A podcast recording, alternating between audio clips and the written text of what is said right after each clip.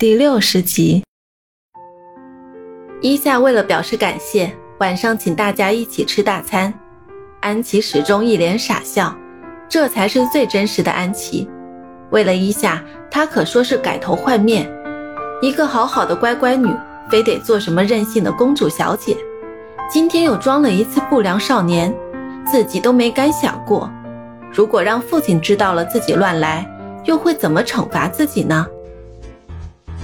今天学校是大课，电影院似的教室布满了人。今天要学的是企划管理和策划。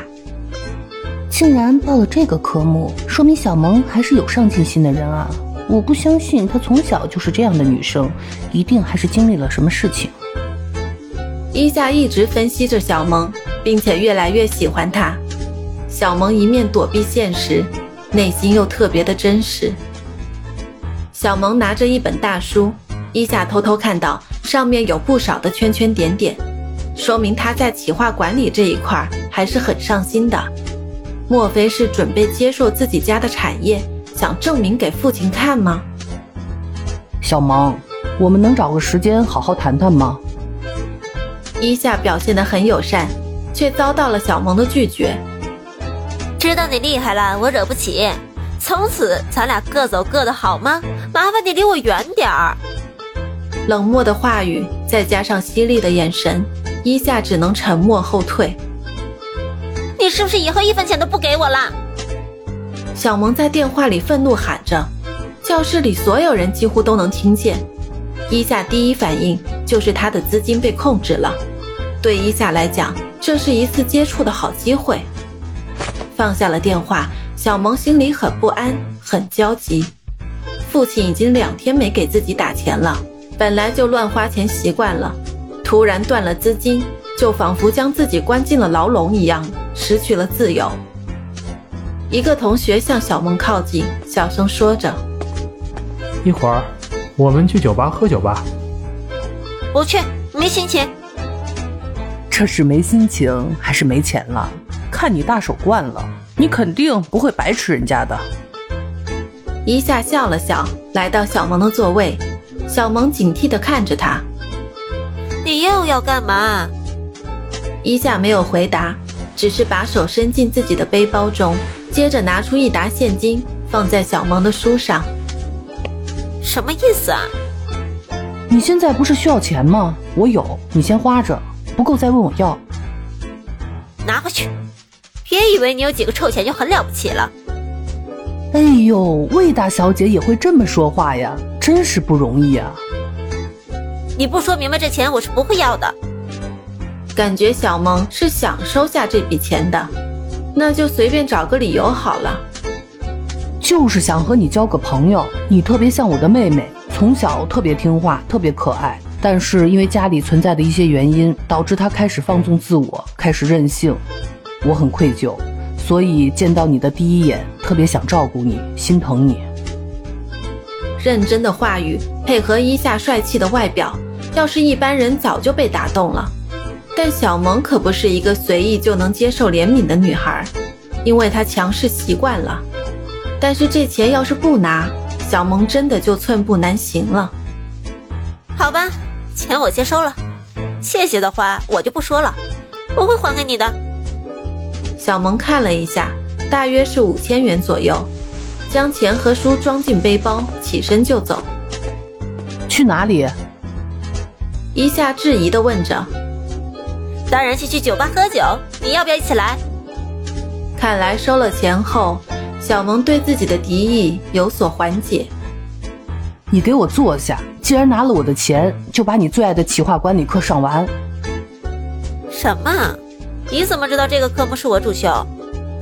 小萌不可思议地反问着。伊夏冷笑了一下，哼，你的书已经出卖了你。没说错的话，你是想证明给你的父亲看吧？没有他的全程掌控，你依然可以在商界立足。小萌有点慌乱，竟然都被猜对了。伊夏微笑地站起身离开，那种眼神让小萌久久难忘。这到底是个什么样的人？五千块钱没两天就花光了，一下又给了一万。小萌也没有料到，这样无休止的给自己钱花，是不是对自己有怎样的目的？前后花掉了一下一万五千块钱，不敢再收了。我要多少钱都愿意给我，告诉我你的目的。没目的，都说了，当你是我妹妹。你撒谎。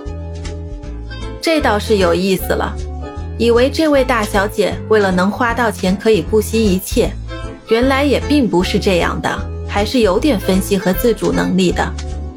现在的小萌肯定是无助的，同样也没有了安全感。一下将小萌分析得很透彻。只要你相信我不会伤害你就好了。这几天一下除了给小萌钱以外，不再纠缠她。小萌动了歪脑筋，她想逼一下就范，让她难堪。又是企划管理课，所有的课中只有这堂课是小萌最认真去听的一堂课。只有这个时间，小萌才不像以往，也是这个时候，一下才会完全留意她。一夏对课程内容似乎并不在乎，这个疑点小萌早就察觉到了，准备在今天送给一夏一个惊喜。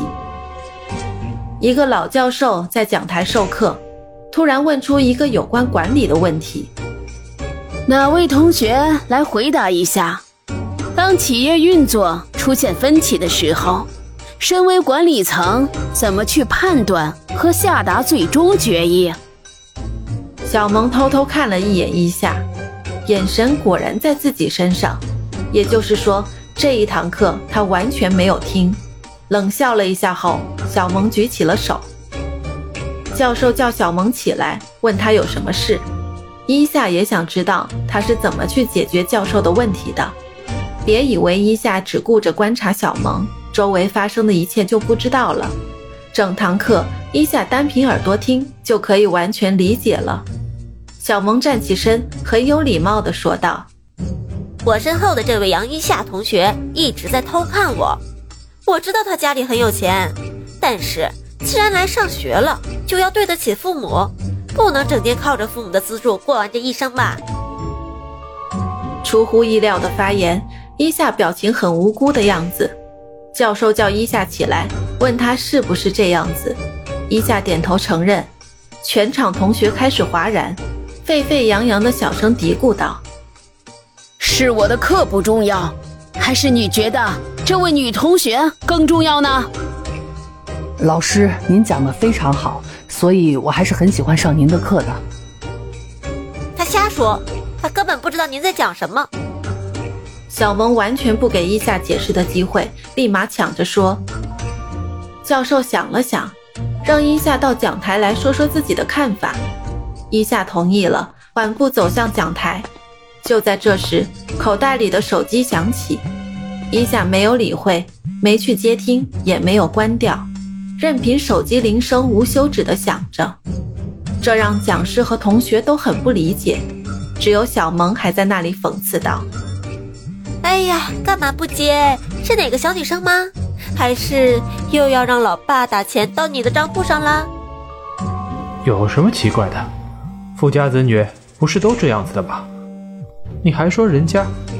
难道你不是？哎呀，我就没有这么幸运了。像你们都有个成功的爸妈，我只有好好学习的命了。在座的流言蜚语就像小刀片一样，划割着伊夏身体的每个部位。教授把讲台让给伊夏。伊夏站上讲台后，表情严肃认真地看向台下的同学，眼神扫过每一个人，然后掏出口袋里的手机放在讲台上。老师，请允许我接个电话。教授也想不明白，如果想接电话，刚才就可以出去接呀，为什么非得走到台上才请示呢？小萌当然高兴了。他很想知道这个电话里会有一下怎样的秘密。